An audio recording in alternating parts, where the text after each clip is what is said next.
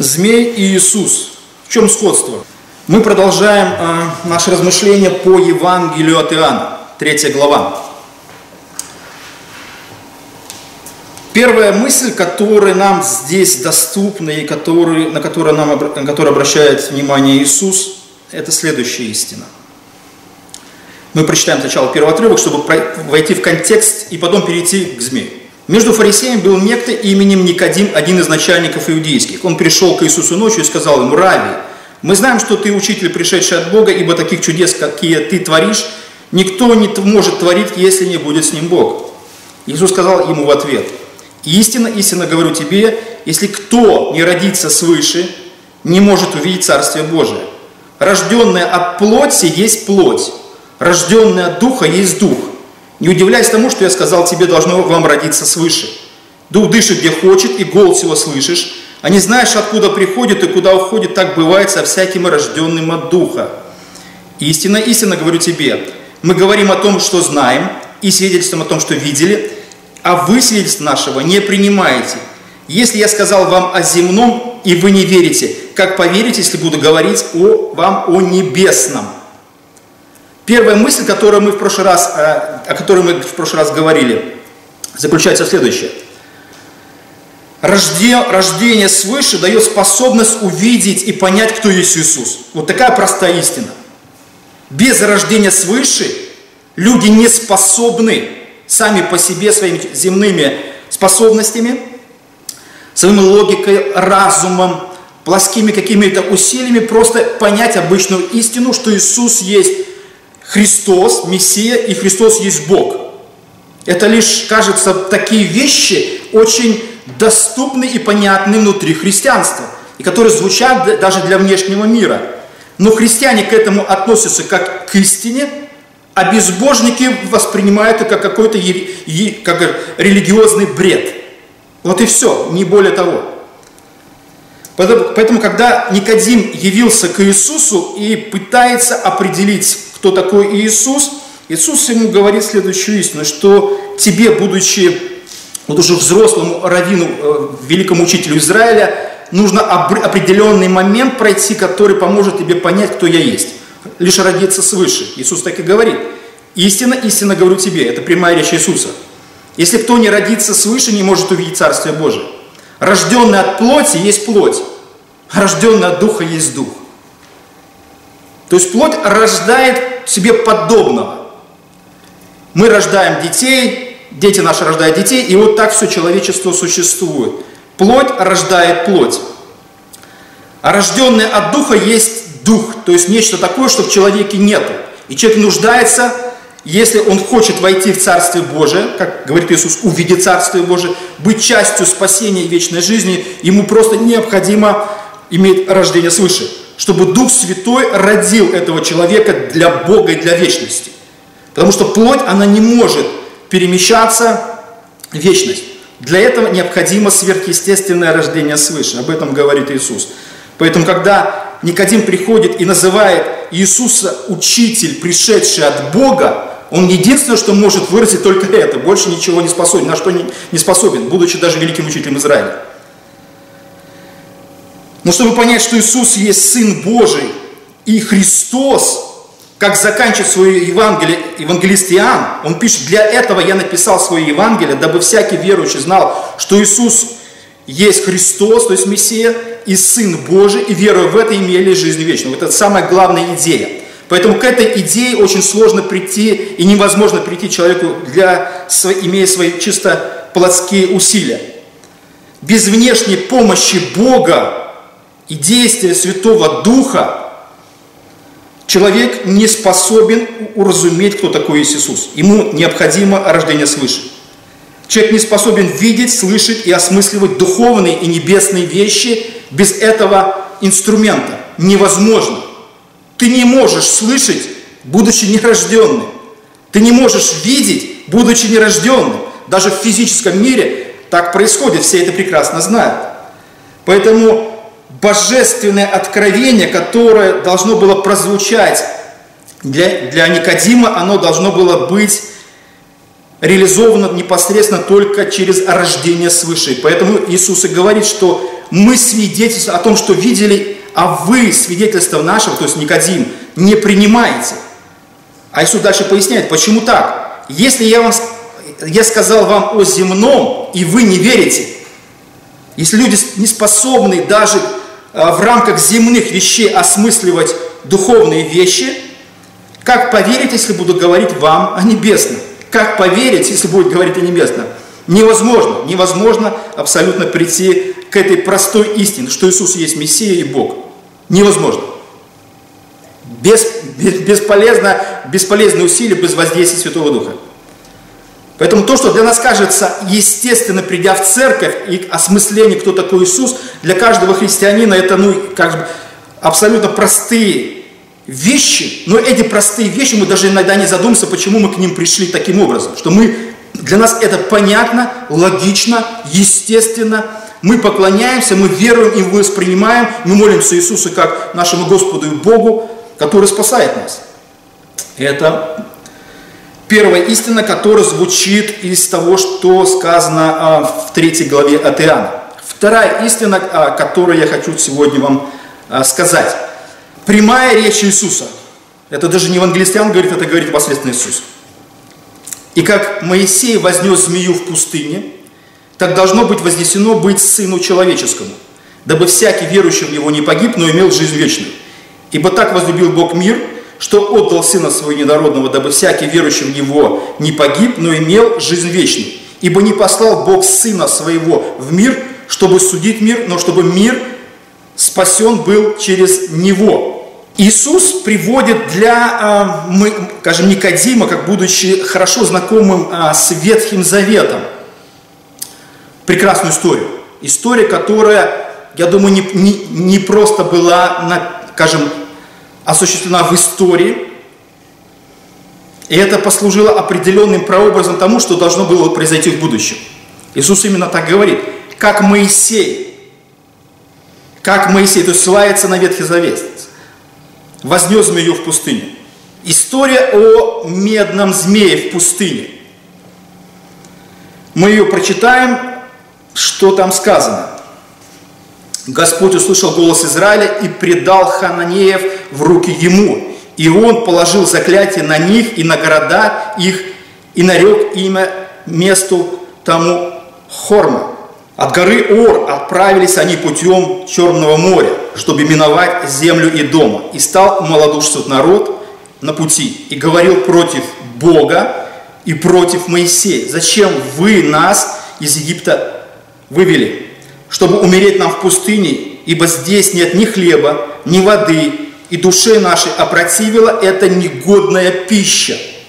И послал Господь на народ ядовитых змеев, который жалил народ. И умерло множество народа из сынов Израилев. И пришел народ к Моисею и сказал, согрешили мы, что говорили против Господа и против тебя. Помолись Господу, чтобы Он удалил от нас змеев. И помолился Моисей о народе, и сказал Господь Моисею, сделай себе змея, выставь его на знамя, и всякий ужаленный, взглянув на него, останется жив.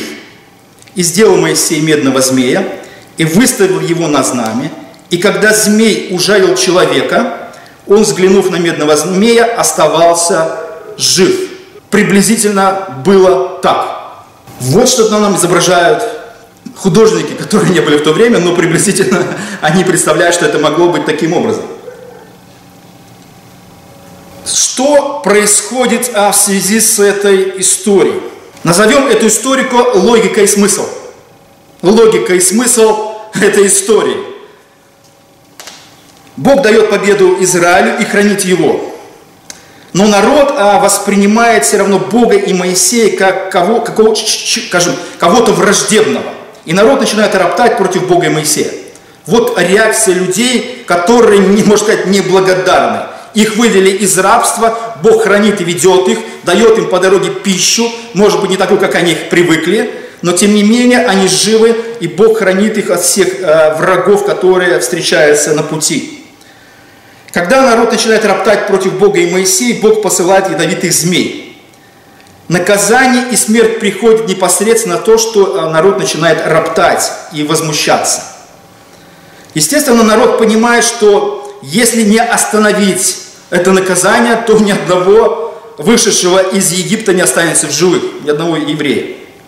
И просьба народа а, и его покаяние и, скажем, исповедание собственного греха, они понимают, почему это произошло. Им не нужно было напоминать, они прекрасно осмысливали то, что произошло. После того, как они начали роптать, жаловаться, кричать буквально, «А, зачем вы вывели нас из Египта, чтобы умереть нам в пустыне? Вот их первое такое, а, скажем, такая, такая вот, может быть, обида и высказывание Богу и Моисею. Здесь, здесь нет ни хлеба, ни воды, душе нашей опротивила эта негодная пища. Манна небесная падала, а, похожая а, на лепешки какие-то, может быть, рисовые, сладкие, немножко с сладким вкусом, как написано. Каждый день одно и то же.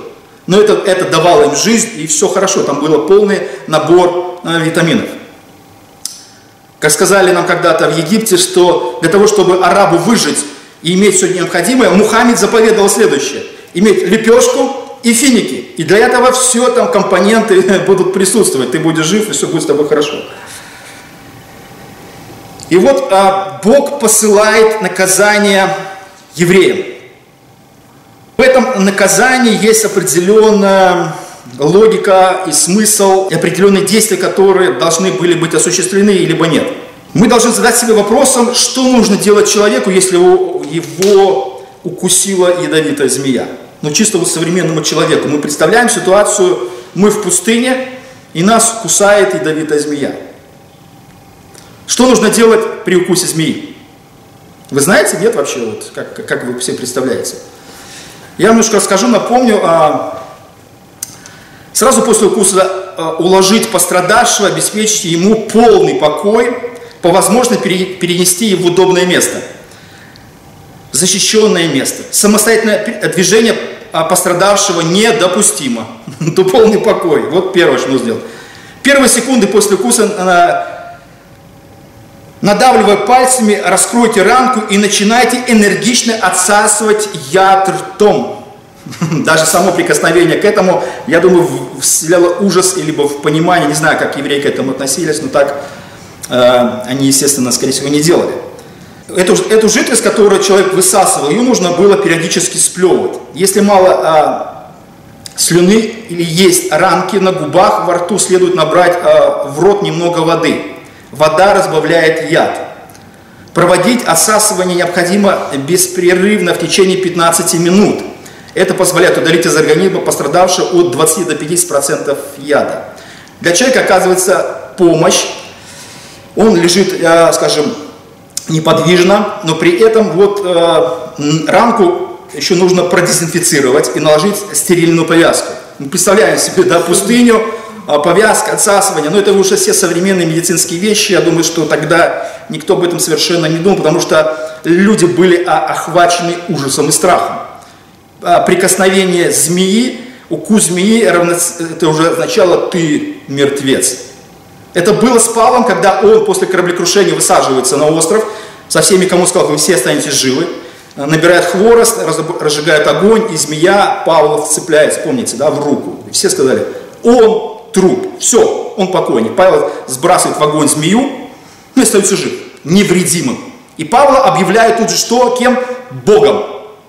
Он был только что трупом, но после того, как яд не подействовал, змея погибла героически, а Павла объявили Богом. Павлу пришлось а, говорить, что он не Бог, и там, скажем, проводить разъяснительную беседу а, в связи с этим, с этим событием.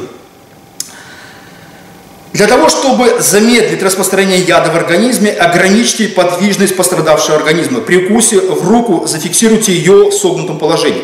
Давайте пострадавшим больше чая, бульона, либо воды. Представьте себе, да, вот ситуация в пустыне, это вообще невозможно.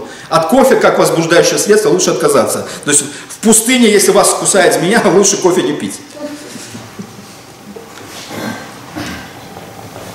Это будет при значит, бульоне, чае и воде, это будет способствовать выведению из организма яда.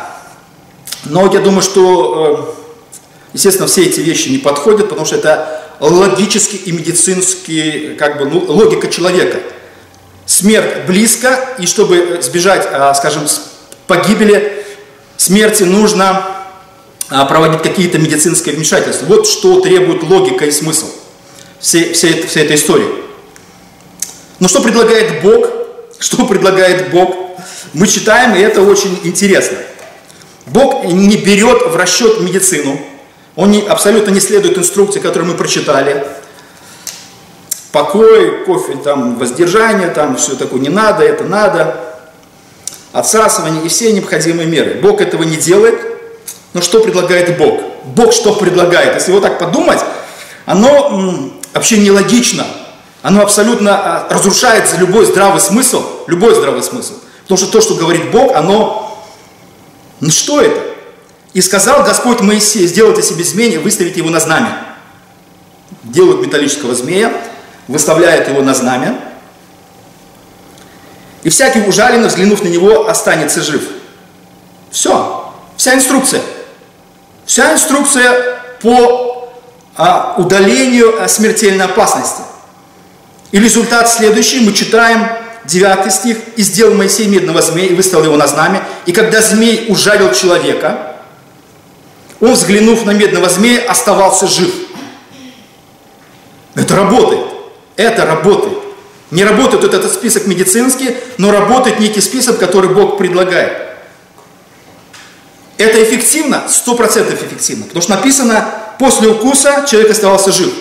Полная нейтрализация смертельного яда, который а, через пять минут переводил человека а, из живого в мертвый. И это все работало.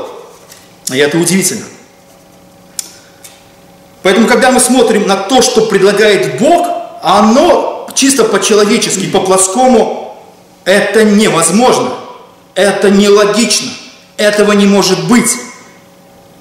Это вот как мы говорили о Иисусе. Когда люди смотрят на Иисуса, что они видят в, человек, в молодом человеке, который жил когда-то давно. И люди должны были лишь произнести две истины. Христос, Мессия, то есть, и Бог, Божий Сын. Вот лишь две вещи. И без вот этого, а, скажем, вмешательства Бога люди не готовы были а, к принятию этой истины. Поэтому здесь а, нечто нужно было подобные, подобные вещи, связанные с, с гибелью людей в пустыне. Логика и здравый смысл, кажется, ну как это, ну как это логика и здравый смысл? Если даже посмотреть на а, продолжение этой истории, которую мы читаем в 4 книге царств, в 18 главе это написано следующее. Про этого змея, судьба змея, а то что со змеем? Ладно, все оставались живы, а что со змеем? История змея, что с ним происходило? В третий день Оси, сына Илы, царя Израильского, царился Изекия, сын Ахаза, царя Иудейского.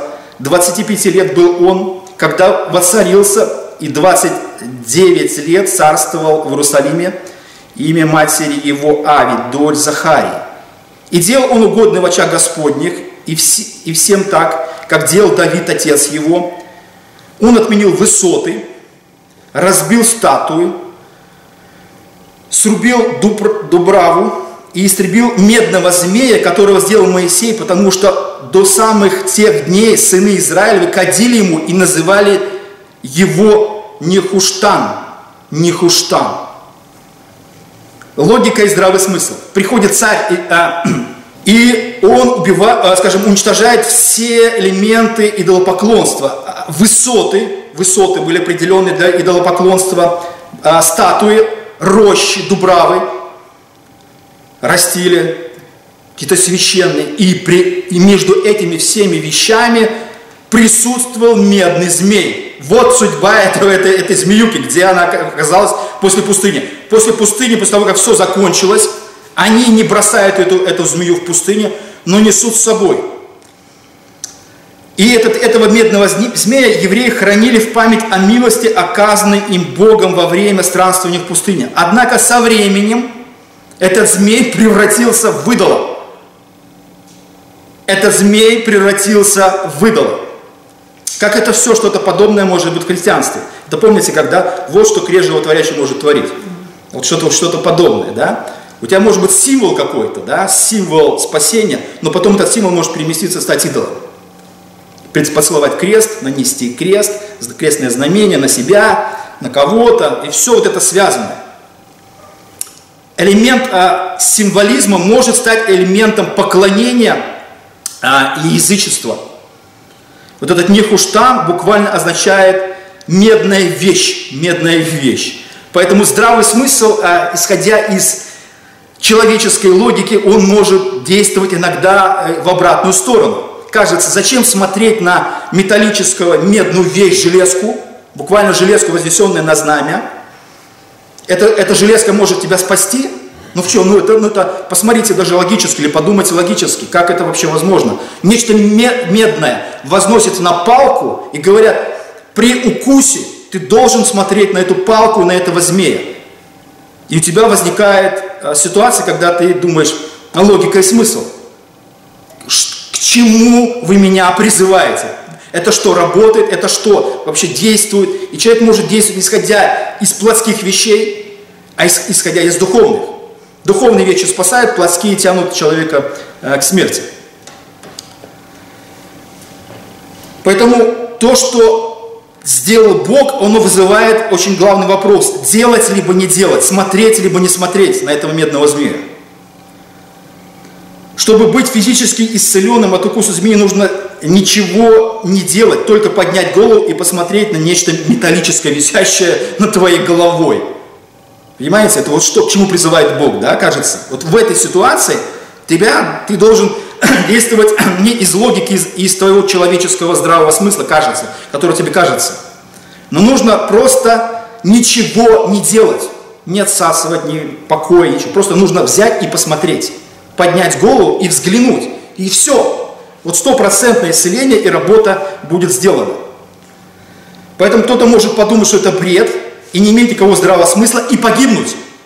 Вот евреи, которые решили, что это бред, этого не может быть, после укуса змеи посмотреть на что-то, и это, ты останешься жив, нет. Но кто, кто э, смотрел на этого медного змея, оставался жив. Я думаю, что не все смотрели. Абсолютно. И также мы задаемся вопросом, исходя из того, что, с той истории, которую сказал Иисус, а, в чем а, общность или в чем а, такая вот как бы картина, которая нам открывается, в чем сходство между змеем и Иисусом.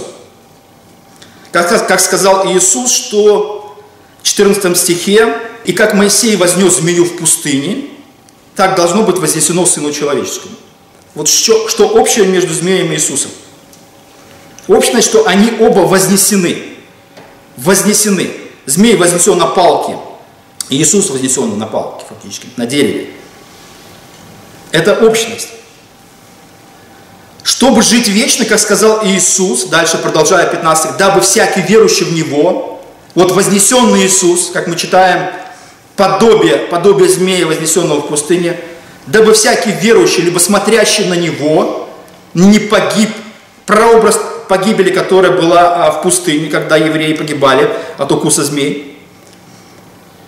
То же самое и здесь прообраз, сказанный Иисусом. Вот как змей был вознесен, и взгляд на него приносил жизнь, люди буквально исцелялись, и яд был нейтрализован, и они оставались жить.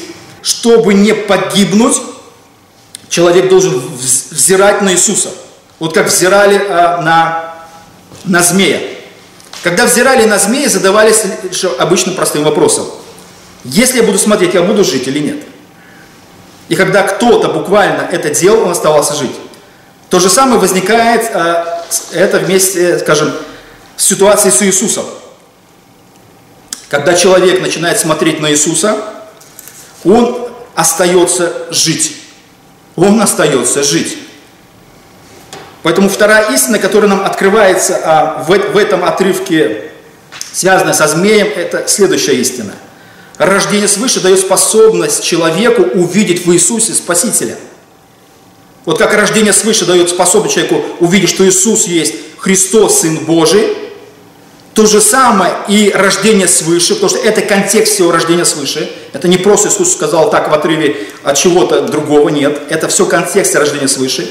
То есть рождение свыше делает человека способным увидеть в Иисусе Спасителя. Если вы видите в Иисусе Спасителя, вы будете взирать на Него, подобно как люди в пустыне взирали на змея. Это э, стопроцентная аналогия. Оба вознесены. И оба дают жизнь. Поэтому, когда речь идет о Иисусе, вознесенным на крест, это довольно странные вещи. Это странные вещи, подобные как змеюку, вот это металлическое что-то, какую-то консервную банку прибили на палку и вознесли, сказали, кто посмотрит на консервную банку, останется жив. То же самое, когда неверующие, либо люди смотрят на Иисуса распятого и вознесенного на крест, тоже на палку, это вызывает огромное количество всяких непонятных вещей. Люди отрицают по своей плоти все, что связано с этим фактом, с Иисусом распятым и вознесенным на крест. Люди очень по-разному реагируют на это, потому что это довольно необычные вещи, как а, змей был вознесен в пустыне. Это очень необычно. Это очень странно. Это, это просто не поддается здравому смыслу с человеческой точки зрения. И поэтому и требуется хирургическое божественное вмешательство через рождение свыше, что человек просто осмыслил этот простой, кажется, для христиан факт. Но это очень непросто, потому что вещи непростые. Апостол Павел об этом говорит следующее. Вот э, человек, вознесенный на крест. Ибо слово о кресте для погибающих юродство есть, а для нас спасаемых сила Божия. А мы проповедуем Христа распятого, для иудеев соблазн, а для эллинов безумие. Вот как бы тоже художественная иллюстрация а, того, что изображено и что обычно иногда носят э, в разных конфессиях, там, по-моему, православный, не знаю, в православном нет или нет, католичка точно есть распятие с Иисусом на кресте еще висящем. По-моему, это католическая только церковь. Могу ошибаться. И вот что он говорит Павел.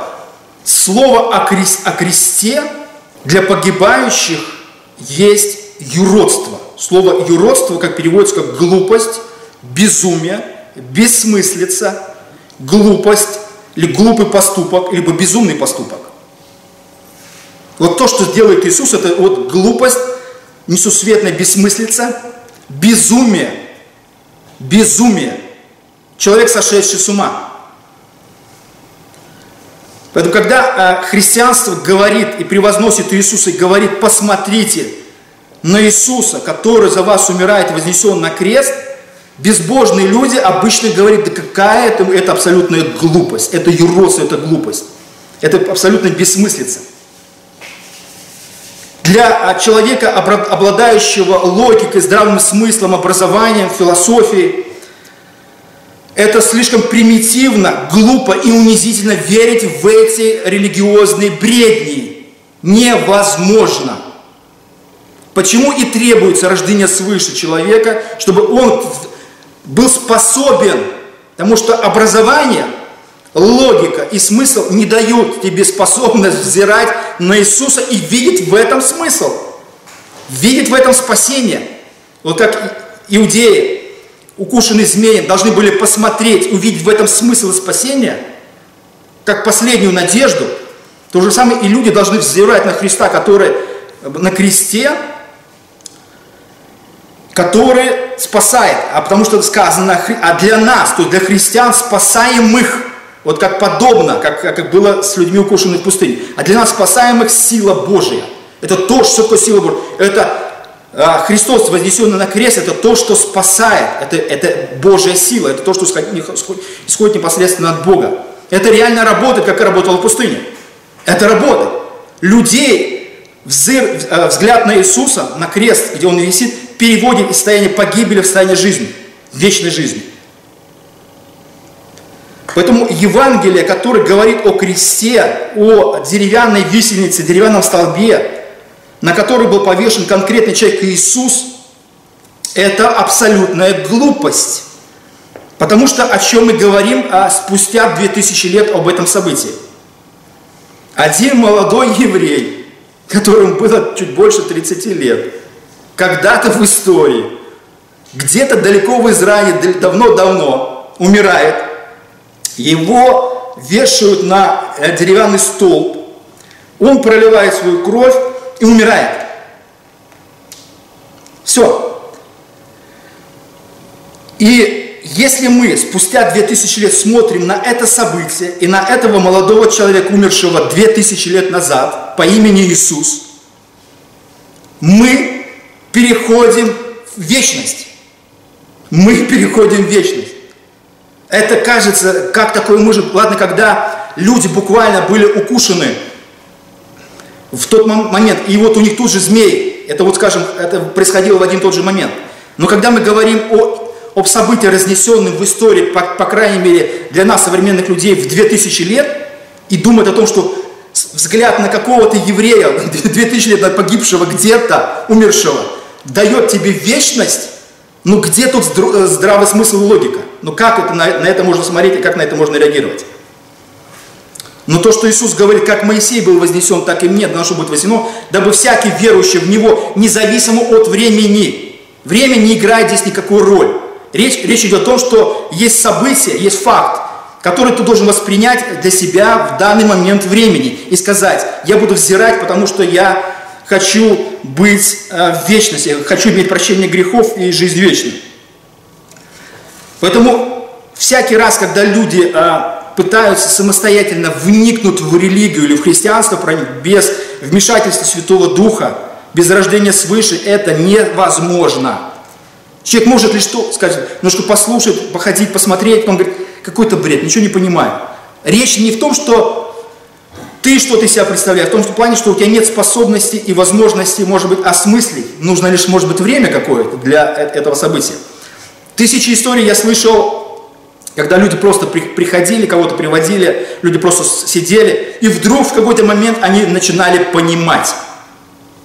Кажется, как это вдруг? Ты начинаешь понимать абсолютно без религиозного образования, без а, какого-то религиозного контекста, но ты начинаешь осмысливать и понимать духовные вещи. Воздействие Святого Духа дает такую возможность.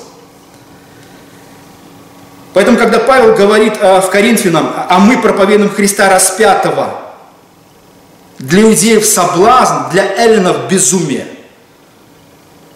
Для иудеев соблазн. Евреи прекрасно знали а, свою историю, знали Ветхий Завет, и не знали а, формулу а, во второзаконии, где написано «проклят всякий висящий, висящий, висящий на древе».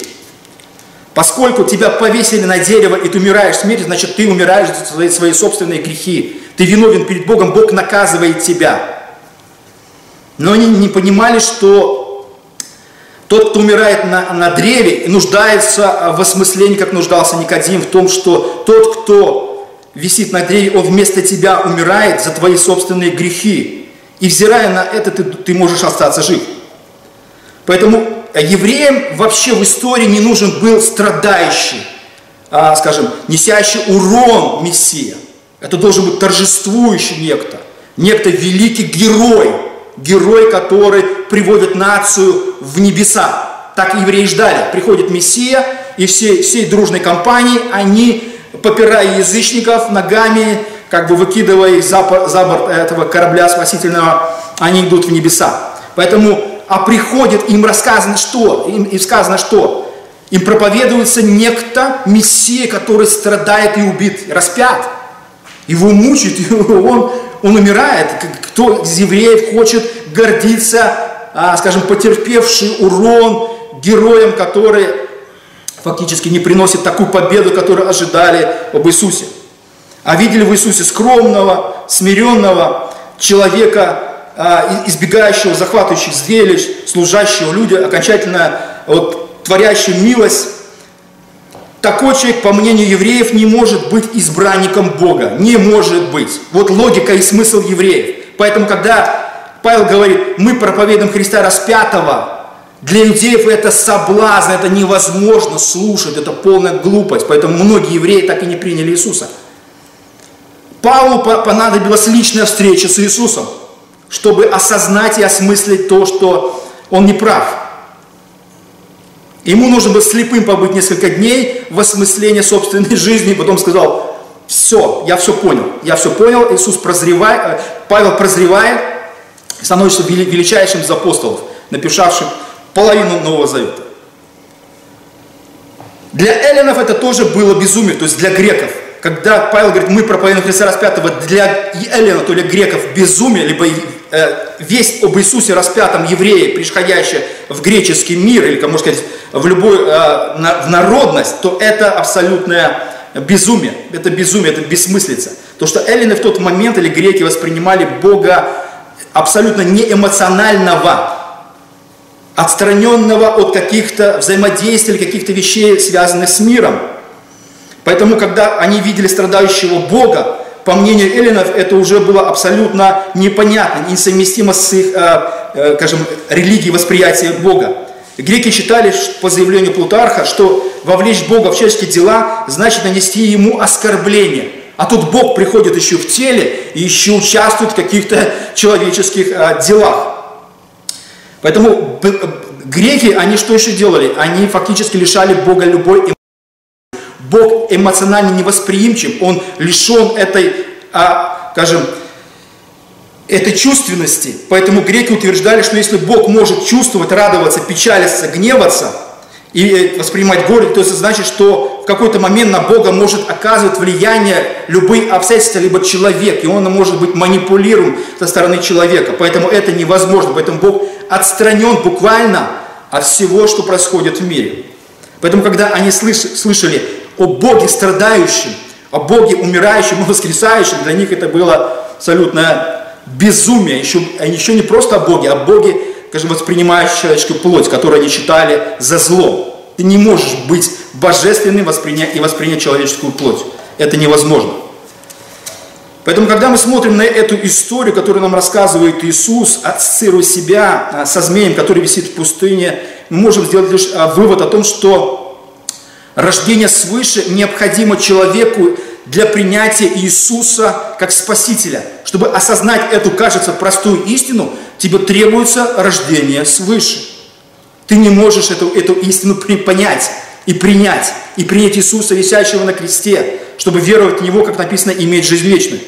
Христиане это воспринимают просто. И говорят, да, мы верим, поэтому мы спасены, мы идем в небеса. Все говорят, вы безумцы, вы какие-то религиозные безумцы. Вот этим и отличается мир, который рожденный от плоти есть плоть, а рожденный от духа есть дух. Мы рожденные от Бога, поэтому для нас, а, скажем, эти вещи становятся доступны и легко восприимчивы. Еще пример можно привести следующий, что вот все, что было связано со змеем, а, и перевести это вот уже спасение к Иисусу. Человека жалили ядовитые змеи и человек умирал. То же самое можно сказать и о человечестве. И человечеству когда-то был нанесен ущерб в виде вот этого яда первородного греха, который все человечество несет буквально в ад. Все туда стремятся. Но взгляд на, а, как было в пустыне, взгляд на змея, оно давало исцеление, интерализовало яд. И взгляд на Иисуса интерализует все последствия, связанные с грехопадением. Ты остаешься жив, даже после такого великого падения, великого падения человечества, которое стремится в ад. Поэтому это очень яркий пример, который говорит, что взирать на Иисуса и верить в Него приносит жизнь. Приносит жизнь. И вопрос уже, веришь ты это, в это, или не веришь, принимаешь ты это, либо не принимаешь. Если ты это не принимаешь, значит еще рождение свыше далеко от себя. Поэтому пусть Господь благословит, и мы радуемся тому, что когда-то Он родил нас для того, чтобы осознать эти простые вещи. Аминь.